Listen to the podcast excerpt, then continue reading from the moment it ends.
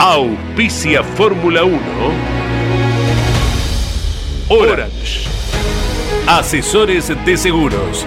Estamos para cuidar lo tuyo, junto a las mejores aseguradoras del mercado. Orange. Llámanos al 11 32 37 30 00. Pauni. La fuerza de la mayoría. Burt. Excelencia y calidad alemana. Shell B-Power. Sentite insuperable. Pirelli. Oficial de la Fórmula 1. Banco Provincia de Buenos Aires, celebrando su bicentenario.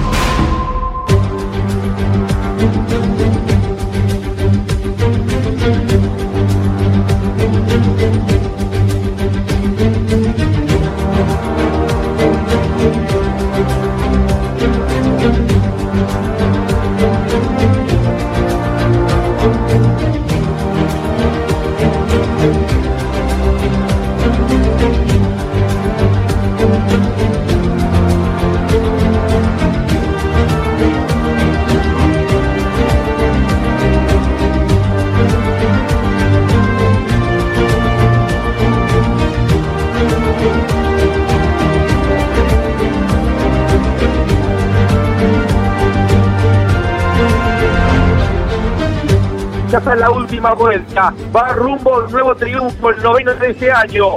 Ha ganado la competencia de Bahrein, ganó en Australia, Miami, Mónaco, España, Canadá, Australia, Gran Bretaña, final para el Gran Premio de Hungría. Max Verstappen va a ganar el Gran Premio de Hungría. De esta manera consigue su novena victoria en la temporada sobre 11 carreras corridas y esta es la séptima victoria consecutiva. Max Verstappen extiende su dominio ahora a Europa del Este. Dominio absoluto. Solamente le restó una recta hasta la curva número uno, superando a Hamilton, que ayer había ganado por tres milésimos la clasificación para luego de ahí dominar en forma absoluta. Max Verstappen es el dueño y señor de la Fórmula 1. Entra a la recta principal, cae la bandera cuadros, la marea naranja se extiende ahora a Hungría. Max Verstappen ha ganado el Gran Premio de Hungría, undécima fecha del año. Red Bull lleva ganado las 11 carreras del año, 12 victorias consecutivas tomando la última del año pasado. Max Verstappen es el ganador, una vez más, séptima victoria consecutiva, la número 44 en su historial. Max Verstappen va rumbo a la tercera corona, acaba de ganar el Gran Premio de un día, cae la bandera cuadros, gran trabajo para Lando Norris y el McLaren. Lando Norris y el McLaren queda en el segundo puesto, tercero Checo Pérez, cuarto Hamilton, quinto Oscar Piastri. Max Verstappen es el rey de Europa del Este.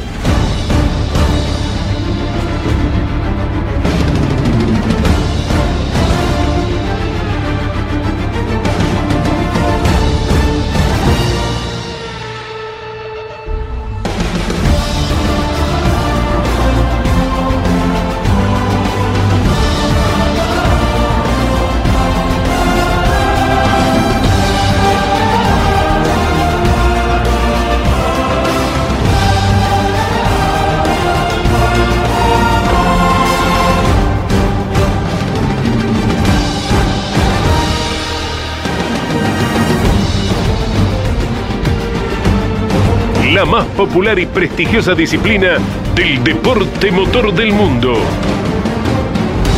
Llega a Campeones Radio Fórmula 1. Sueños, historias, leyendas, los ídolos de ayer y hoy, con la conducción de Lon Chileñani. Fórmula 1. Pasión sin límites.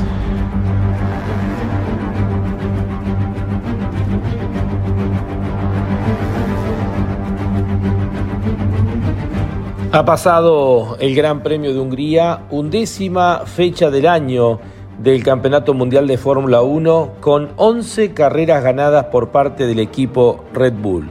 Si a esto le sumamos la última victoria del año pasado, hablamos de 12 victorias consecutivas del equipo austríaco, de las cuales 10 eh, han pertenecido a Max Verstappen, que va rumbo a su tercera corona. Eh, a estos números impactantes se le suman la séptima victoria consecutiva de Max Verstappen, que luego del triunfo de su compañero de equipo Checo Pérez en Azerbaiyán, allá eh, en la cuarta fecha para fines de abril, de ahí en más todo fue para Max Verstappen, que no solo se ha llevado la victoria, sino que además ha hecho el récord de vuelta y que solamente perdió la clasificación por tres milésimos en manos de un sorprendente Lewis eh, Hamilton, que como él mismo ha dicho, si tenemos que analizar por qué el Mercedes está ahí adelante, no sabemos. El Mercedes ha sido más rápido y nadie, sabe por qué, ha dicho Lewis Hamilton. Para destacar, obviamente, el gran trabajo del equipo McLaren. Eh, nuevamente segundo, Lando Norris, al igual que en la competencia anterior cuando se corriera el Gran Premio de Gran Bretaña, hace de esto una semana atrás. También gran trabajo de Oscar Piastri. Allí eh, reiterando otro buen resultado, eh, si bien obviamente no consiguió Oscar Piastri lo que había logrado en la carrera anterior, cuando se corrió en Gran Bretaña, pero en definitiva el cuarto puesto de Gran Bretaña queda ahora ratificado con este quinto lugar conseguido en el Gran Premio de Hungría. Eh, ha sido realmente impactante el resultado una vez más para el equipo Red Bull. ¿Por qué? Porque se suma a lo que fue la victoria de Max Verstappen, eh, la remontada de Sergio Checo Pérez, que terminó en definitiva en el tercer puesto, entre medio los dos Red Bull de Lando Norris con ese trabajo impactante. Recordemos que Checo Pérez se había complicado una vez más en el momento de clasificación y que largó eh, desde el noveno puesto para terminar en definitiva, reitero, en el tercer lugar.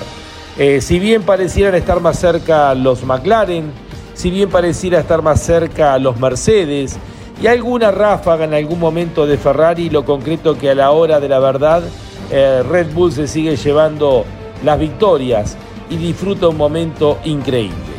Tenemos mucho para analizar con todos ustedes de lo que dejó el paso del Gran Premio de Hungría y una nueva victoria, la número 44 de Max Verstappen dentro de la Fórmula 1. Bienvenidos a Fórmula 1, un mundo de sensaciones sin límites. Estás viviendo Fórmula 1 en Campeones Radio, con la conducción de Lon Chileñani. Fórmula 1. Pasión sin límites.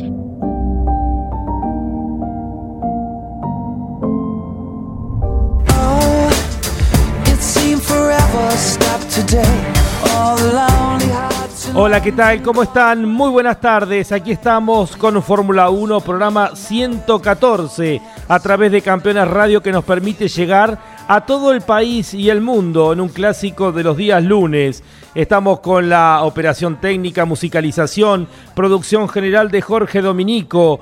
En la musicalización la elección es de Ariel Dinoco, la voz comercial de Claudio Orellano, la producción en las oficinas de campeones para Miguel Páez, Miki Santangelo, Iván Miori y para Gino Acosta. Somos Fórmula 1 el día después del Gran Premio de Hungría. Séptima victoria consecutiva para Max Verstappen y ya comenzamos a chequear las estadísticas de victorias consecutivas. Max Verstappen ha igualado el récord de siete victorias consecutivas que tienen Alberto Ascari, Michael Schumacher, Nico Rosberg y el mismísimo Max Verstappen. Solo le queda por delante en victorias consecutivas el récord absoluto que es de Sebastian Vettel de nueve carreras consecutivas que fueron desde el Gran Premio de Bélgica del año 2013 hasta el Gran Premio de Brasil de ese mismo año. Max ya está allí en el segundo lugar igualando a grandes nombres, eh, campeonísimos como son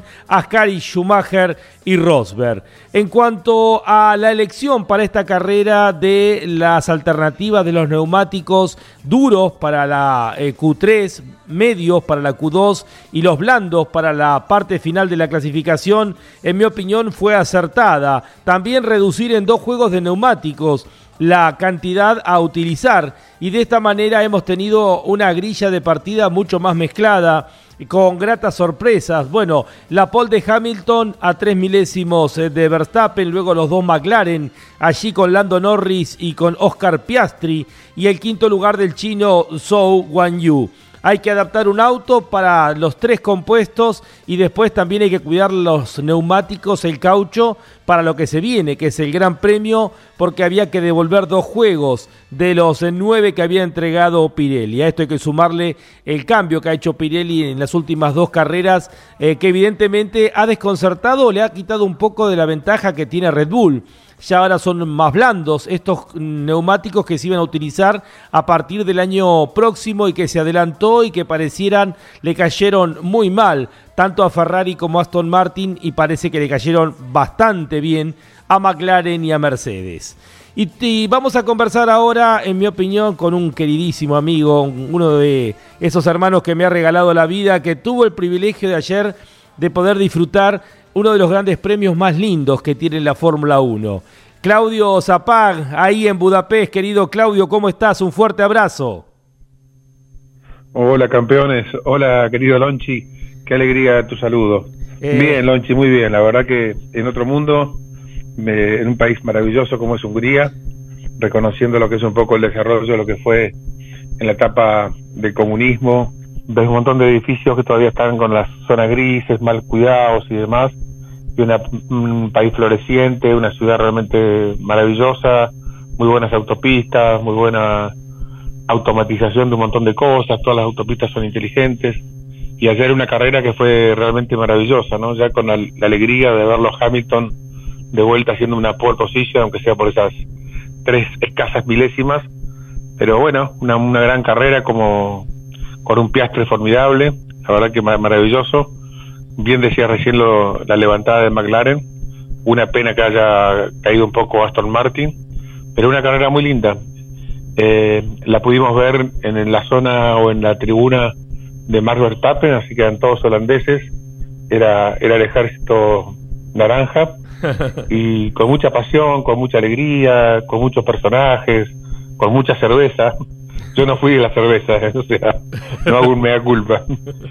Pero realmente un folclore muy muy lindo, ¿no? además, te das cuenta de lo que despierta la, la Fórmula 1. Además, el circuito está casi en las afueras, ahí en el límite ya con lo, con lo que es el Gran Budapest, a 5 kilómetros y bueno, a 25 del corazón de, de Budapest, ¿no?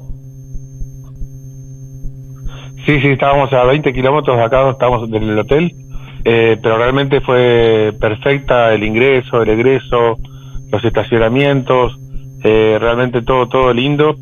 Eh, qué sé yo, el, folclore que había antes del circuito, yo he estado en Silverstone, he estado en Monza, bueno, en varios circuitos europeos, y acá se vivía con, parecía una carrera de turismo carretera de las nuestras, ¿no? Mucha comida, mucho asado, mucha cerveza, mucha gente contenta. Es muy lindo, la verdad que es muy, muy, muy lindo. Y la carrera, bueno, muy buena, ¿no? Con un Verstappen que yo creo que se le está terminando esa hegemonía. Quizá que sea un poco aventurado lo mío porque ganar con más de 30 segundos como, como fue toda la carrera adelante. Pero veo cerca un montón de equipos. Un montón de equipos ya están dando vueltas. Están avisando. Están, están ahí dando vueltas. Están cerquitas. Sí. ¿Y, y, qué te gustó del húngaro ring comparado con otros circuitos que conoces, Claudio? Y sobre todo los desniveles, ¿no? El desnivel, el bosque, la, vegetación, o sea, realmente ver un circuito que no es plano realmente es muy, muy, muy, muy lindo. Y así será la carrera, la próxima carrera de Spano, que es una es otro circuito maravilloso. Sí. Pero me gustó eso, Lonchi, me gustó eso. Eh, la pradera, eh, con la pradera, las casas que se ven allí en lo que ya es la campiña húngara, eh, mm, con casas características, eh, le da una, una fisonomía especial a todo eso, ¿no? Sí, sí. La cantidad de gente mirando desde fuera del autódromo, ¿no? en estas colinas que vos decís. Este, ya desde muy temprano yo fui para aprovechar esto, fuimos tres horas antes, tres horas y media antes, y realmente veías mucha gente ya con sus motorhomes, carpas, eh, habían pasado por lo menos un par de, días ahí en el circuito, ¿no? Muy, muy lindo, realmente muy lindo. Además un circuito histórico, Claudio, porque fue la primera carrera detrás de la cortina de hierro, en plena todavía eh, época del comunismo. el primer Gran Premio fue en 1986, tres años antes que caiga el muro de Berlín. Eh, también es, es un lugar tan emblemático y bueno, Budapest es una ciudad increíble.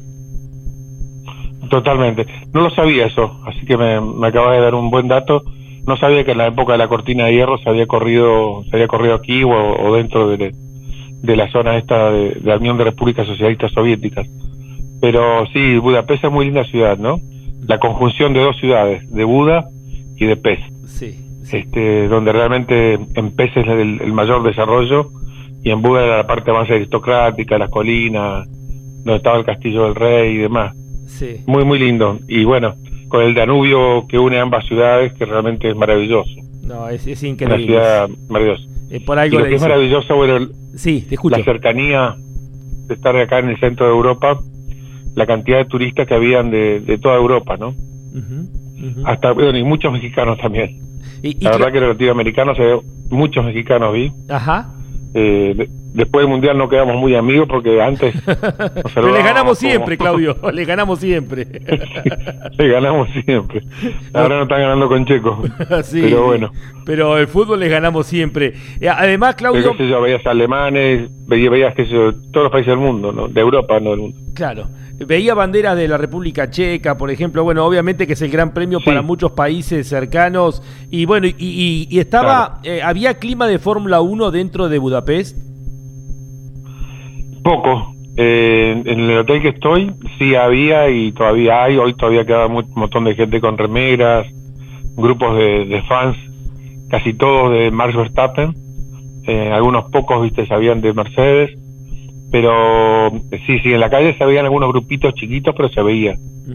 eh, mucho más que en otras ciudades del mundo, ¿no? Sí, sí. Eh, yo he estado, qué sé yo, en, en, Milán y había una carrera de Fórmula 1, en Milán no se veía tanta tantas calles, por lo menos ahí en el distrito de la moda, tanta gente de la carrera como se vio acá. Acá se vio más, se vivió más, me parece. Sí. Y, y aparte la gente te preguntaba, ¿no? En los hoteles, en los restaurantes. Qué lindo si habíamos venido a la carrera. Qué lindo. Y, Claudio, y mm, eh, te, eh, qué bueno la, la, llegada a las primeras posiciones, ratificando lo de lo de Silverstone eh, por parte de McLaren y bueno, lo que decías anteriormente, los Mercedes, ¿no? Qué, qué bien que le hace a la, a la Fórmula 1 que sean cinco los actores principales. Totalmente, totalmente. Y yo creo y tengo esperanza de que Aston Martin va a recuperar lo que había hecho a principio de temporada Alonso y va a volver a estar adelante. Eh, y veo más equipos, ¿eh? o sea, creo que Ferrari también hizo un paso más adelante de la, ante la última carrera. Eh, el ritmo el ritmo fue bueno.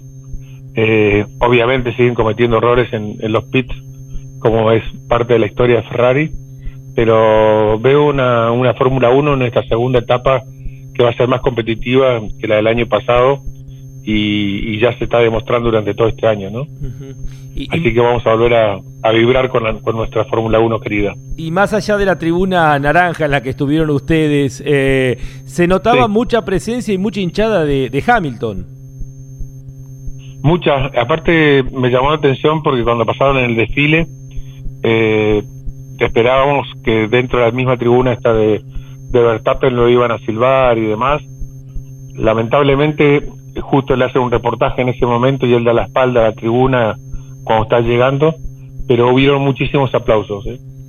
O sea, algunos que otros silbidos, pero hubieron muchos aplausos dentro de la misma tribuna naranja a Hamilton. y, y, cuando salió en la primera etapa a saludar y demás, que salió con su vestimenta muy particular, eh, la verdad que la gente lo aplaudía, lo vivaba, o sea, uno a veces piensa que hay una un encono contra él muy grande en Europa y no, hay, yo creo que hay un reconocimiento muy grande a un siete veces campeón del mundo, ¿no? Eh, y creo que es maravilloso eso. Y, esto que se dio en la pole es como ver las últimas gambetas de, de Maradona, ¿no es cierto? De Messi. Sí, a mí me dio una alegría total, o sea, porque siempre estamos temerosos, viste, que algún día anuncie que se retira. Y bueno, hay muchos, yo por lo menos particularmente quiero verlo con su octavo campeonato y quiero volverlo a ver a ganar de vuelta, ¿no? O sea, quiero quiero vibrar con, con, con, Lewis Hamilton de vuelta en, la punta. Somos muchos, somos muchos. Somos muchos, sí, somos muchos. Te cuento, una noche estábamos hablando con, Candelaria, te va a pasar con Vale también. ¿Sabes a cuánto estamos de la frontera con eh, Ucrania? A 130 kilómetros. ¡Wow! Yo con un día nos dimos cuenta. Hicimos el mismo, la misma expresión tuya. ¡Wow! ¡Wow! un cariño grande a Candelaria. Bueno, un beso vale. Mandale un beso grande también. Y bueno, disfruten mucho, Claudio. Eh, me encanta esta, más obviamente con vos, con, con eh, es, un placer poder charlar con vos siempre. Como digo, aprendo en cada charla con mi amigo eh, Claudio no, con, sus conocimientos y su visión. disfrutamos y tenemos una, una visión muy parecida. Y este pantallazo. Pero sí, pero sí porque uno eh, muchas veces si se centra nada más que en una carrera de auto se pierde todo el entorno y que vos estés ahí, que ustedes estén ahí, nos permite enriquecernos de todo lo que significa el Gran Premio de Hungría. ¿Van para Spa también, Claudio, o no? No, Lonchi, la verdad que tengo tengo dudas, muchas dudas, pero creo, creo que no, me está esperando mi hijo Juan Ignacio en España y quiero ir a verlo a Juan Ignacio. Sí. Pero estoy al borde de cambiar de planes. ¿eh? Hay pronóstico de lluvia para los tres días en Spa, te cuento. Eh, qué baro, qué duro. Oh, así que, bueno, te, dejo una zona para que lo pienses. Si llegas a ir, obviamente te comprometemos para el próximo lunes. Obviamente. Eh, Obviamente, Lonchi. Un, beso grande para los dos, Claudio. Gracias por tener, por estar aquí y la verdad un beso grande. Disfruten mucho de lo que es la perla realmente del Danubio, una de las ciudades más lindas y con tanta historia eh, como es Budapest. Muchísimas gracias, Lonchi. Un cariño muy grande, bueno, un saludo grande a campeones y por un programa de Fórmula 1 que, te, que es ejemplo realmente en nuestro país y la región. Una maravilla. Abrazo enorme, enorme, Lonchi. Gracias. Nos vemos pronto, nos hablamos. Cariño grandote. gracias por todo. 22 horas 23 minutos en Budapest. Claudio Zapag eh, nos ha contado, eh, nos ha eh, pintado lo que es todo la fiesta del Gran Premio de Hungría que se corrió en el día de ayer.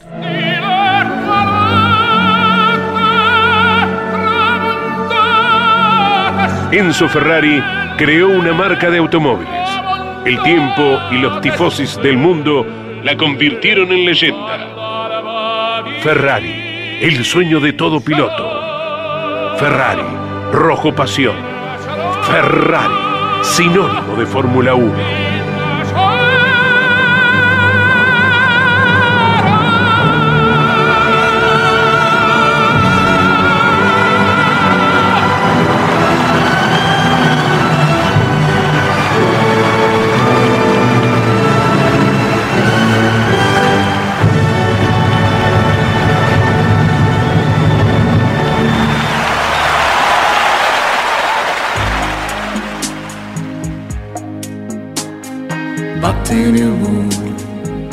Che siamo ancora in tempo, credi di no, spensierato, sei contento, vattene amore, che pace più non avrò, ne avrai, perderemo il sonno.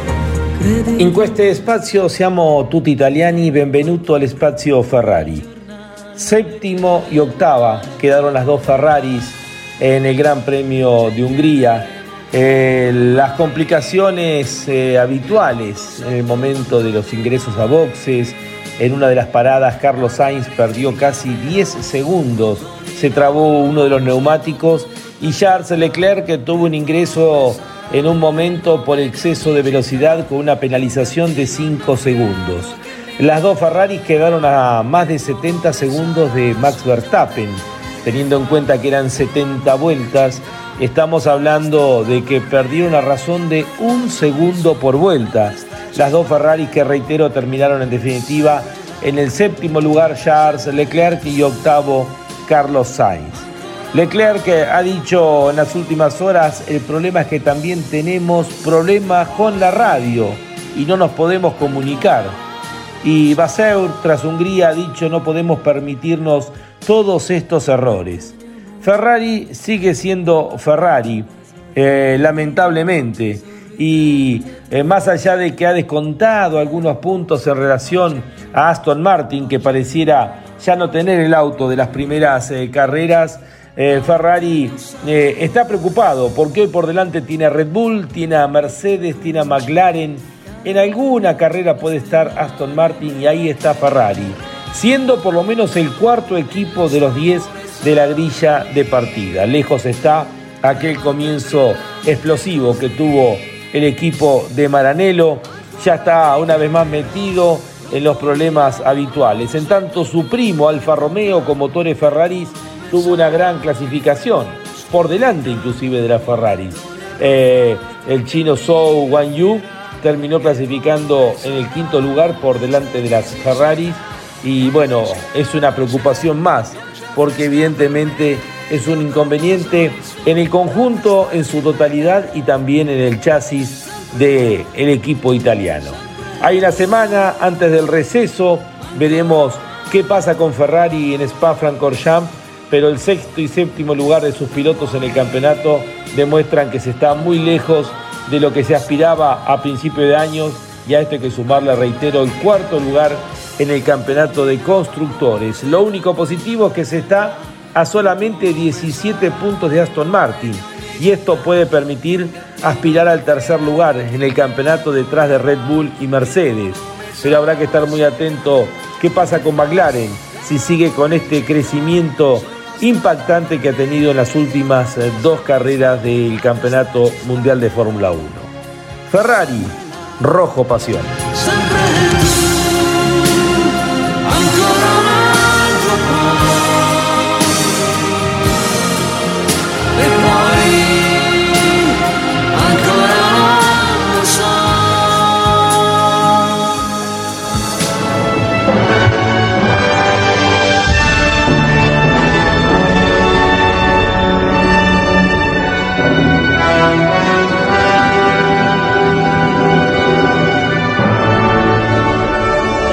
Esto fue Ferrari, el sueño de todo piloto.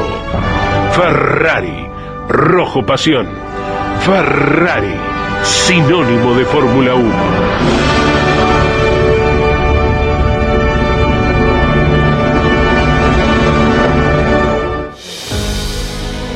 Está auspiciando Fórmula 1 Orange. Asesores de Seguros. Estamos para cuidar lo tuyo, junto a las mejores aseguradoras del mercado. Orange. Llámanos al 11 32 37 30 00.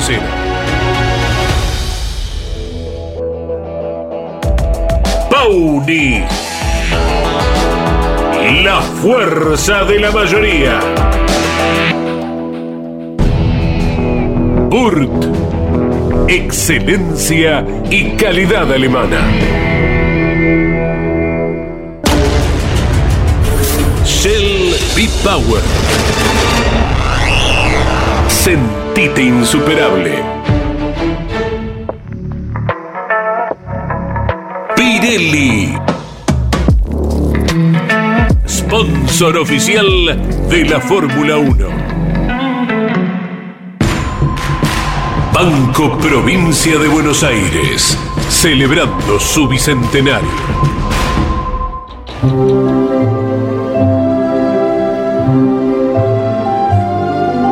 A partir de 1950, miles de historias se han escrito de pilotos, automóviles, circuitos y protagonistas que han hecho cada día más grande a la máxima. Compartimos juntos Historias de la Fórmula 1. Un espacio donde la nostalgia tiene su lugar.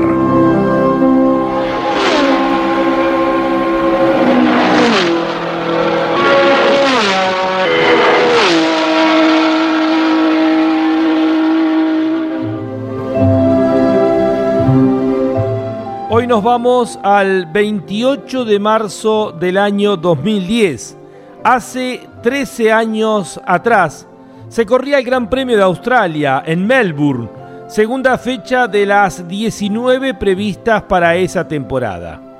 Un día antes se había celebrado la Hora del Planeta, donde en más de 4.000 ciudades de 125 países se habían apagado las luces para concientizar a la humanidad de la lucha contra el cambio climático. Dos semanas después del debut triunfal de Fernando Alonso con Ferrari en Bahrein, la Fórmula 1 llegaba a Australia. En clasificación era un 1-2 para los Red Bull Renault, con Sebastian Vettel como el más rápido a 227 kilómetros de promedio. Segundo el local, su compañero de equipo Mark Webber a 12 centésimos. Tercero Fernando Alonso con la Ferrari. Y cuarto Jameson Button, el campeón del mundo, que había pasado al equipo McLaren Mercedes. Veinte minutos antes de comenzar el Gran Premio de Australia, se inició una llovizna que al rato ya era un aguacero. La largada fue caótica, lo que obligó a la salida del auto de seguridad durante tres vueltas. Abandonaban en el primer accidente Sebastián Buemi, Nico Hulkenberg, Kamui Kobayashi. Eh, y fíjense ustedes que estamos hablando de dos pilotos Toyota en, esta época eh, dentro del WEC y uno que todavía está en la Fórmula 1. Caían a los últimos lugares eh, Fernando Alonso, que quedaba decimoctavo luego de haber largado tercero. Michael Schumacher, que con el Mercedes había largado en el séptimo lugar y estaba vigésimo luego de un despiste en esa primera vuelta. Massa saltaba del quinto al segundo lugar. Kubica, el polaco, largaba del noveno al cuarto puesto y Hamilton desde el undécimo al séptimo. En el sexto giro se había formado una pequeña huella y Jameson Button, el campeón del mundo, decidió eh, jugarse por lisos y entró a boxes. Ahí quedó en el último lugar, décimo noveno. Salió de boxes y tuvo un pequeño despiste, pero le permitió seguir en carrera. Mientras Vettel dominaba, con un leve también trompo que lo llevó a ser tercero durante un par de vueltas, luego Vettel volvía a la punta, hasta que la vuelta 25 los frenos fallaban y le generaban un despiste y de allí su abandono. Baton fue creciendo en el clasificador, decimonoveno en la vuelta 6, decimosegundo en la vuelta 8, cuarto en la vuelta 9, tercero en la vuelta 10, segundo en la vuelta 11 y tomó la punta cuando se despistó y abandonó Sebastian Vettel. En su segunda carrera en McLaren el campeón del mundo ganaba. Quedaba segundo Robert Kubica con el Renault a 12 segundos, tercero Felipe Massa con la Ferrari a 14 segundos y cuarto su compañero de equipo Fernando Alonso con la otra Ferrari a 16 segundos. Ese año 2010 fue el año de los cinco ganadores diferentes. Fue la temporada donde Sebastian Vettel le ganó la última carrera en Abu Dhabi el título a Fernando Alonso por solamente cuatro puntos. Así es la Fórmula 1, un cofre lleno de recuerdos, un cofre para abrir y disfrutar.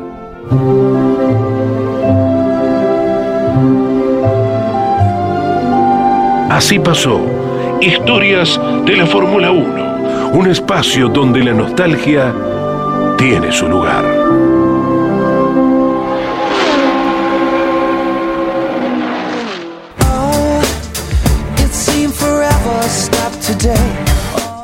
Y tomamos contacto ahora con una de las voces más autorizadas para hablar de la Fórmula 1, con todo su conocimiento, con toda eh, su capacidad. Eh, Adrián Puente, uno de los referentes que podemos disfrutar en cada gran premio aquí en nuestro país y para todo eh, Sudamérica. ¿Cómo estás, Adrián? Un abrazo grande.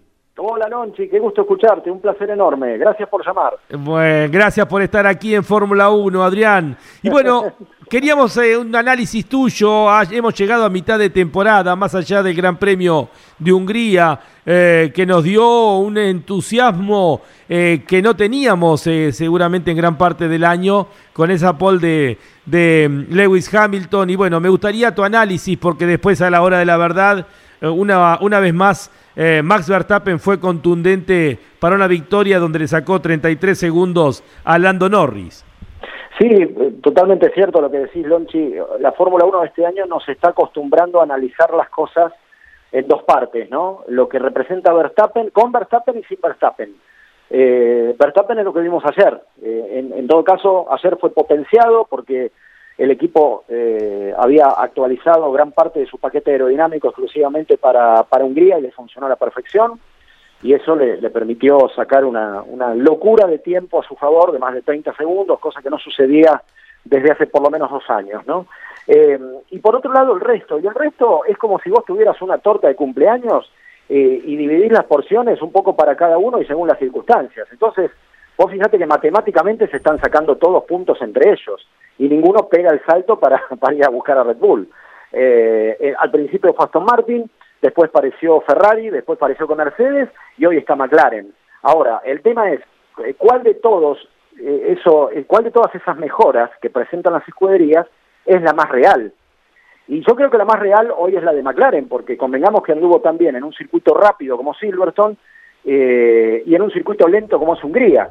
Y además con dos configuraciones bien diferentes a la hora de clasificar y a la hora de correr, en, la que le fue muy bien en ambas ocasiones. Y con un dato no menor, en el medio cambiaron el reglamento de los neumáticos para este fin de semana en Hungría. Entonces creo que ante todos esos imponderables, McLaren fue el que mejor se adaptó, recién estaba haciendo números. Eh, en dos carreras los dos pilotos sumaron 58 puntos y hasta antes de Silverstone los dos pilotos habían sumado 29. O sea, hasta matemáticamente es contundente lo que está sucediendo con McLaren. El tema es que todo eso llega tarde para el campeonato. Entonces, le da un plus, le da una ventaja a Red Bull de incluso explorar a lo largo de todo el fin de semana sin la presión de andar contando el último, eh, la última porción del pastel. Sabe que hay cosas que ya las tiene más o menos resueltas, como sucedió incluso este fin de semana, Lonchi. Sí. Adrián, ¿y qué te pareció este sistema de clasificación de neumáticos duros para la Q3, la Q1, neumáticos medios para la Q2, neumáticos blandos para la Q3, la reducción de la cantidad de juego de neumáticos y ha habido un cambio en el compuesto de los neumáticos o en la carcasa misma, se adelantó lo que Pirelli tenía prevista para el próximo año y esto habrá, habrá influenciado para el salto para adelante que pegaron McLaren y Mercedes y el retroceso de Ferrari y Aston Martin. Mira, vos sabés, Noche, que todos me incluso, eh, caigo en la tentación de enamorarme del sistema porque por lo menos nos divertimos bastante en clasificación. Sí. Eh, que alteró un poco la, la, costumbre de que Verstappen fuera primero. Hasta un chino en el quinto lugar apareció. claro, claro, claro. Entonces yo creo que todos tenemos la tentación de decir, bueno, sigan así, por lo menos nos divertimos el sábado. Pero lo que creo también es que las escuderías de punta inmediatamente se adecúan a esto y en dos o tres carreras vuelven toda la normalidad. Vos viste que ha habido la historia de la Fórmula 1, reconoce cambios radicales, que a la larga, más temprano que tarde, eh, las escuderías eh, top se terminan adaptando y vuelven al lugar de donde lo quisieron sacar, ¿entendés? Eh, sí, sí estoy de acuerdo con que Silverstone tuvo neumáticos muy, muy duros, muy alternativos. Este fueron neumáticos más blandos que los usados en Hungría el año pasado, entonces había toda una perspectiva de degradación ahí que me parece que jugó un rol eh, en la carrera también hizo algunas estructuras más conservadoras, pero fíjate así todo, cuando el auto está bien y es superior, como sucede en el caso de Red Bull, prácticamente no le mueve la aguja. Lo que, lo que hizo Red Bull es eh, estar muy eh, cauteloso el viernes e incluso el sábado, analizar el comportamiento, optimizar recursos y cuando dio el golpe lo tenía que dar y lo dio en la carrera. O sea, a la larga la parábola terminó en el mismo lugar. Lo que, lo que pasa que fue una curva, si querés, un poquito más sinuosa. Pero no creo que nos asegure grandes cambios esto, porque insisto que el nivel de adaptación de un equipo top como Red Bull, eh, ya la carrera siguiente ya está. Y e incluso, ¿sabes qué pasa? Nos sacó eh, Lonchi tiempo de pista el viernes, porque se empezaron a cuidar mucho los neumáticos, como tenían menos. Ahora, a mí me parece bárbaro desde el punto de vista de lo sustentable, digamos, ¿no? Si se busca sustentabilidad, y, llevar menos, menos caucho, digamos, y, y, hacer de esta industria algo menos contaminante, en eso estoy de acuerdo. Ahora, lo que es deportivamente hablando, yo no sé si le aportó demasiado, la verdad te digo. ¿Y qué hacemos con Ferrari, que pierde razón de un segundo por vuelta al final de carrera, más allá de los errores en boxes? Sí, es, un, es, un, es una condena, porque los, los errores en boxes los podés solucionar. Eh, eh, vos sabés que sí, Eh, de hecho, es una fortaleza sobre la que McLaren incluso depositó su recuperación también. Eh, pero, pero, a ver, el auto que nació mal muere mal o, más o menos emparchado para sumar más o menos un puñado de puntos decentes a fin de año. Creo que ya McLaren, eh, o mejor dicho Ferrari, está en esa lógica, lamentablemente. No quita que no pueda ganar una carrera todavía, ¿eh? yo no, no, no, no bajo la térmica, la posibilidad de que para la segunda parte del año gane alguna carrera, eh, pero creo que la aspiración de máxima es cortar una racha de un año sin ganar. Eso es lo máximo a lo que puede aspirar Ferrari, porque además cuando tiene que tomar decisiones en la pista las toma mal, en el boxes las toma peor. Eh, y realmente revertir toda esa situación es como un lastre muy pesado en este momento y ya genera, lamentablemente, porque lo lograron, eh, ciertas tensiones entre Sainz y Leclerc, aunque ellos no quieran, ¿no? Porque volvió a pasar este fin de semana. Vos tenés a Sainz con neumático blando y a Leclerc adelante con un neumático más duro y lo condenan a Sainz a no moverse de la posición en la que está. Entonces ya le están diciendo, te ponemos la goma para correr, pero no corras, ¿viste? Está haciendo contradicciones Ferrari, Paseo las reconoce, que es el director del equipo, este, y me da la impresión de que primero tiene que haber un cambio de mentalidad, verticalizar las cosas como realmente son, y el que esté más rápido que vaya adelante, por lo menos resolver esas cosas, que me parece que ahí a Ferrari le darían una suma de puntos adicional en un lugar incómodo en el que pelea, pero bueno, tal vez sea mejor que lo que está ahora, ¿no? Sí. Eh, ¿Lo de Hungría fue un espejismo o puede llegar a acercarse Mercedes y McLaren a, la posición de los Red Bull? No, yo creo que es una buena señal. Eh, creo que es una buena señal. El tema es que tiene que ser compatible la clasificación con la carrera. Ahí, este, eh, observando algunos informes de, de Mercedes, esos hasta reconocen que le erraron un poco con el paquete de refrigeración del auto. Ellos tienen como un cubremotor mucho más ancho, mucho más, este, eh, mucho más oxigenado, mucho más musculado, y entendieron que no tenían que poner rejillas adicionales a la parte superior del auto, cosa que sí hizo Red Bull, y aprovechó además para cambiar la toma de aire de los pontones y le dio ahí un flujo de refrigeración muy, muy potente, muy fuerte, y vos fijate que en, antes de la primera parada a Hamilton ya lo estaban alertando de la temperatura del motor. Entonces yo creo que ahí reconocieron que le, erraron un poco con esa cuestión. Eh, entonces fíjate que ahí también está el tema de, las decisiones. Lo que pasa en Mercedes también, Lonchi, está en esto de ¿qué hago? ¿Mejoro este auto o ya me dedico al auto el año que viene? El campeonato ya lo perdiste, podés aspirar a alguna carrera, no quedar en cero, este, pero la verdad, en, momentos donde los presupuestos se cuentan por centavos, este, ya muchos creo que están para después del receso con la cabeza en 2024, ¿no? Sí, sí, es decir, dejar todo como está y, y pensar en el 2024. Exacto, exacto. Y qué, qué complicado Alpine, ¿no? Tener dos franceses, uno lo podía imaginar, ¿no? Dos chicos, especialmente Ocon, que es, es, es, es complicado, es difícil pero que como la lucha interna también y la mala suerte porque se encontraron justo en la curva 1, pero termina complicando todo el trabajo de Alpine, ¿no? Sí, sí, tenés razón, ayer fue mala suerte, o sea, ellos no tuvieron la culpa, eh, apareció el efecto Wang Yusou y su ansiedad, pero, pero eso no pasaría tanto, eh, Lonchi, si vos tenés un buen sábado. Si vos tenés un buen sábado, lo harás más adelante, tenés menos obstáculos. Entonces estás más a cubierto de ese tipo de cosas que suelen pasar en las, en las últimas filas de la, de la parrilla. Eh, ahí tenés, eh, en las posiciones en las que está Bocón y Gasly, tenés 10 rivales potenciales por delante a, que, a, cometer un error. Y vos tal vez ser eh, presa de ese error, padecer ese error y terminar como terminás. Entonces, el auto tiene una matriz de potencia defectuosa, no por nada se está comentando el lobby que Renault está haciendo para ver si se pueden modular un poco los, los motores antes de fin de año y ver un poco si pueden empatar las cosas. Y además tiene una, una, una, problemática muy compleja desde la interna política del equipo, viste que cambió el CEO, se fue Loran Rossi, alguien muy, muy, muy vertical en sus decisiones, muy áspero con los pilotos, llevó las cosas a un extremo a riesgo de, hacer un auto muy poco confiable. Y bueno, esas cosas a la larga, la política también se mete en el deporte y les hace padecer estas cosas, ¿no? Lo de hacer, si vos lo agarras así solito, lo que pasó con los dos pilotos en la largada no, no tienen la culpa, la verdad que no. Pero el problema empieza antes, ¿no? Empieza, empieza mucho antes de eso. eh, ¿y ¿Por cómo lees la, el quinto y séptimo lugar de clasificación de los Alfa Romeo?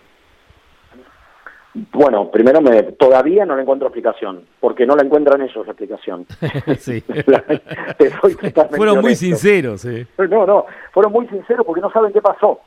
Eh, después les pasó lo que generalmente les pasa, ¿no? Fíjate que el procedimiento de largada, Juan Tusau se quedó parado, eh, ahí hubo un problema del auto, no fue de él, y, y después Bota trató de mantener el ritmo lo que pudo en la carrera.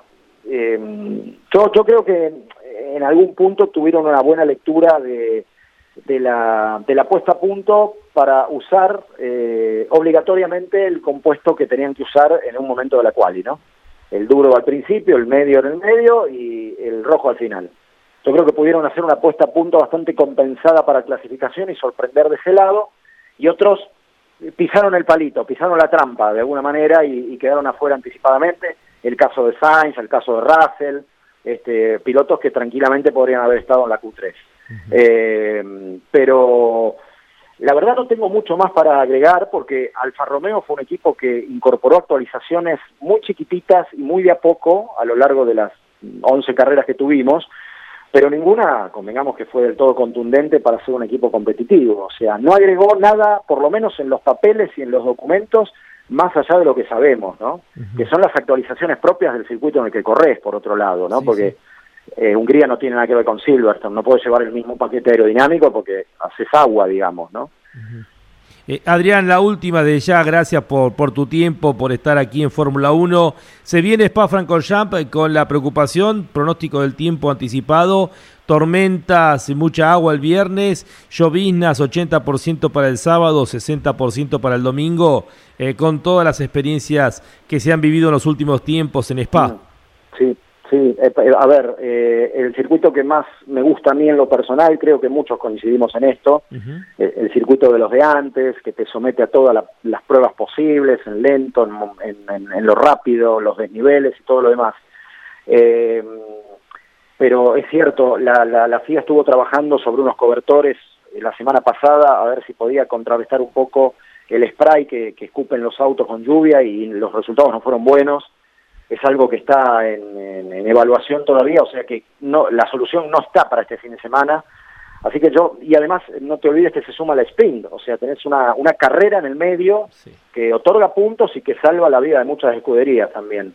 Entonces vamos a ver cómo se desarrolla. Puede ser un fin de semana muy, muy complejo desde ese punto de vista y me imagino con, con la previsión de lluvia que nos, nos decís, eh, Lonchi, eh, algunas de las cosas eh, pueden, pueden desactivarse en algún momento al fin de semana, ¿no? Con tal de priorizar la seguridad de los pilotos, que claramente queda demostrado que está bastante eh, endeble en Spa, ¿eh? con lo que pasó con los chicos eh, el fin de semana de la, de la Fórmula Regional Europea, con la muerte, la muerte de Van Horst. Eh, sí, hay algo, hay algo que observar ahí muy detenidamente, porque los autos de hoy no son los autos de ayer, son mucho más reactivos, mucho más veloces, escupen mucho más agua si llueve. Así que bueno, es un desafío enorme que tenemos este fin de semana, Lonchi, sin dudas. Adrián, gracias por estar en Fórmula 1, un fuerte abrazo y estaremos en contacto seguramente en poco tiempo. Placer de siempre, Lonchi, y saludos como siempre al resto de la familia. Adrián Puente ha pasado por aquí por Fórmula 1. Estás escuchando Campeones, Campeones Radio.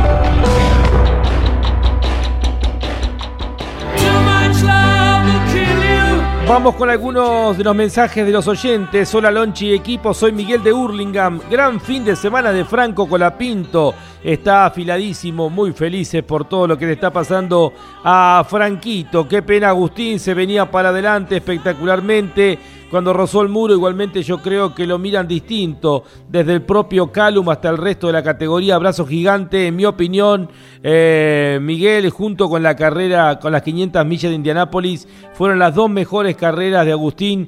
Una pena porque el ritmo que tenía eh, lo rápido que se venía para adelante y acá quiero destacar su capacidad, ¿no? Cuanto más gira en los circuitos, eh, más experiencia vuelca al equipo y este, como decimos siempre, piloto ingeniero de pista o ingeniero de pista piloto, que creo que eh, luego de la experiencia de viernes y sábado volcó todo lo que aprendió en esas 330 eh, vueltas entre viernes y la carrera del sábado para poder cambiar el auto y se notó ya en las pruebas libres de ayer por la mañana cuando quedó tercero. Querido Lonchi, querido equipo campeones, un fuerte abrazo desde Lomas de Zamora. Soy Cristian de McLaren, Argentina. Felicitaciones, Cristian. Otro fin de semana de satisfacción total del equipo. Ambos autos dentro del top 5 en clasificación y en carrera, siendo la segunda fuerza de forma clara. Qué lindo volver a ver a una de las marcas más históricas dentro de la Fórmula 1 allí arriba párrafo aparte destacar la clasificación de Lewis Hamilton, volviendo a demostrar por qué tiene siete títulos del mundo. Quiero tu opinión, McLaren puede aspirar algo más que el quinto lugar de constructores y la otra, ¿llegará finalmente la primera victoria de Lando Norris este año? Ojalá que sí. Abrazo y buena semana. Buena semana, abrazo grande. Cristian, en mi opinión, está ahí Lando. Eh, lo que pasa que no falla eh, Max Verstappen, pero de no estar Max Verstappen, ya Lando Norris habría conseguido su victoria este año y creo que está para pelear el tercer lugar. Si se sigue dando los resultados de los últimos dos fines de semana, Ferrari se sigue desdibujando y Aston Martin también. Y sigue sumando como está sumando McLaren. ¿Por qué no soñar para los hinchas de McLaren un tercer lugar? Al final del campeonato. Creo que va a pelear ese tercer lugar con Ferrari. Hola Lonchi, saludos de Punta Alta. Para mí deben cambiar el formato de la carrera sprint, porque ahora donde el viernes donde se define la clasificación del domingo y el sábado el sprint, eh, eh, se hace la clasificación para la carrera del sábado con una sola práctica. A mí me gusta, Alessandro. Un abrazo grande allí para vos, para toda tu familia ahí en Punta Alta. A mí me gusta el sistema sprint y me gusta que giren poco para poder eh, generar autos más indóciles. Em, esta es eh, la sensación que me queda. Bueno, vamos con la última noticia mientras eh, prepara Ariel Dinoco lo que es, estoy buscando la cortina que Ariel nos ha preparado para el día de hoy. ¿Sabés cuánto cuesta el trofeo que rompió Lando Norris, Jorge Dominico? Es uno de los trofeos más lindos del año. Lando se mandó un macanón. 40 mil euros y seis meses de trabajo. Esto hecho en porcelana, que Lando Norris cuando golpea la botella de champán contra el escalón número uno del podio, Max reconoció que lo había dejado muy cerquita. Bueno, eh, lo concreto es que se va a reconstruir, se va a hacer otro trofeo igual para que a Max Verstappen le quede. Pero el costo para los organizadores va a ser de 40 mil euros extras y seis meses de trabajo porque es hecho a mano este trofeo que es un símbolo, este jarrón trofeo, que es uno de los símbolos del Gran Premio de Hungría. Bueno, Ariel Dinoco nos preparó para el cierre con, a ver si me sale bien, Ángel Josephine Aimé van Leiken mejor conocida como Angel, es una cantante, compositora y actriz belga que fue en el 2019 la cantante de habla francesa más escuchada gracias a su álbum debut. Es la cortina que nos eligió para el cierre del día de hoy Ariel Dinoco.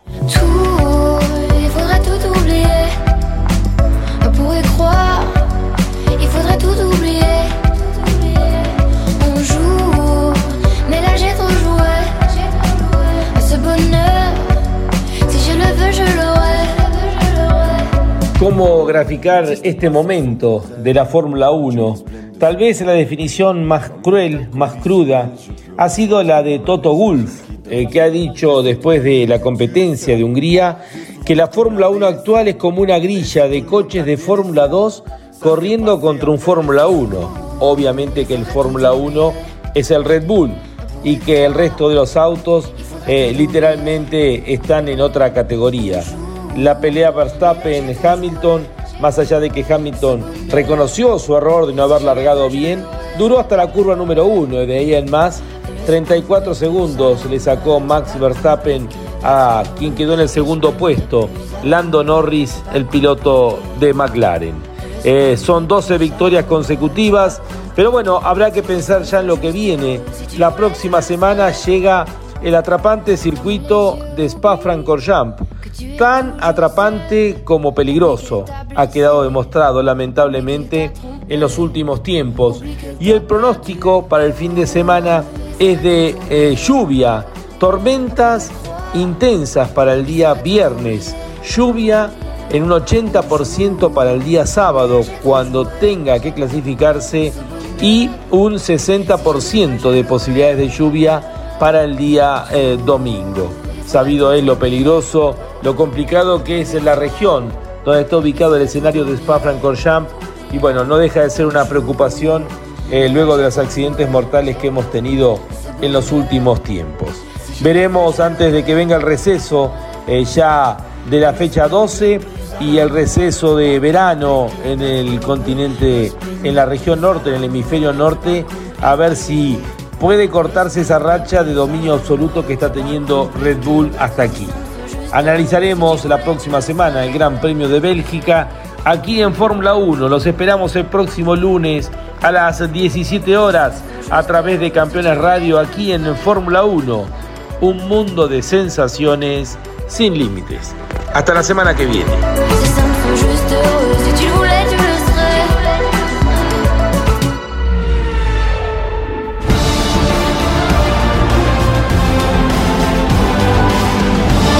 Esto fue Fórmula 1. La más popular y prestigiosa disciplina del deporte motor del mundo pasó por Campeones Radio. Fórmula 1 Sueños, historias, leyendas, los ídolos de ayer y hoy. Con la conducción de Lon Chileñani. Fórmula 1. Pasión sin límites. Hasta la próxima semana.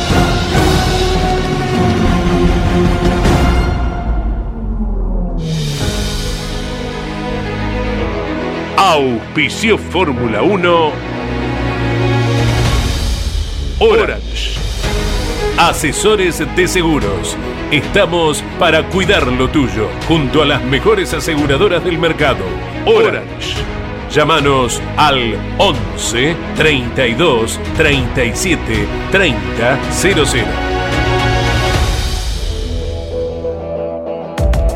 Pauni. La fuerza de la mayoría. Burt excelencia y calidad alemana. Shell B-Power. Sentite insuperable. Pirelli. Sponsor oficial de la Fórmula 1. Banco Provincia de Buenos Aires, celebrando su bicentenario. Campeones Radio. Una radio 100% automovilismo.